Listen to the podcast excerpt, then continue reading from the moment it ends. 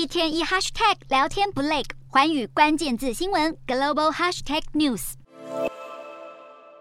元旦时节向来冰天雪地的阿尔卑斯山脉，今年冬天依然可以看到大片的翠绿草地、岩石与泥地。阿尔卑斯山脉降雪量稀少，让许多滑雪胜地头痛不已。即将举行滑雪世界杯锦标赛的瑞士阿德尔伯登滑雪场，只好利用人造雪铺设滑雪赛道应急。这样的做法对滑雪爱好者的吸引力下降，代表以往总是能吸引多达二点五万名观众参与的世界滑雪最大盛会，今年势必失色许多。从西欧法国到东欧波兰街头，今年一月还可以看到许多民众穿着短袖。整个欧洲大陆迎来史上最热冬季。气象数据显示，二零二二年是法国和瑞士最热的一年。法国接近阿尔卑斯山地区的一个气象站记录到摄氏十八点一度高温，而西班牙北部沿海城市气温甚至在一月初就达到摄氏二十五点一度，较往年平均高出足足十度。另外，地中海、波罗的海和北海沿岸地区今年冬季气温也全都超过历史平均。欧洲冬天逐渐消失，与美国去年底迎来的极端暴风雪相比，简直天壤之别。专家分析，把北极圈冷空气吹向美国的喷射气流，也正把亚热带地区的暖空气带往欧洲，这让北半球发生干旱的几率增加至少二十倍，间接重创各国经济成长。专家警告，除非人们尽快减少使用化石燃料，否则地球极端气候频率和强度只会越来越猛烈。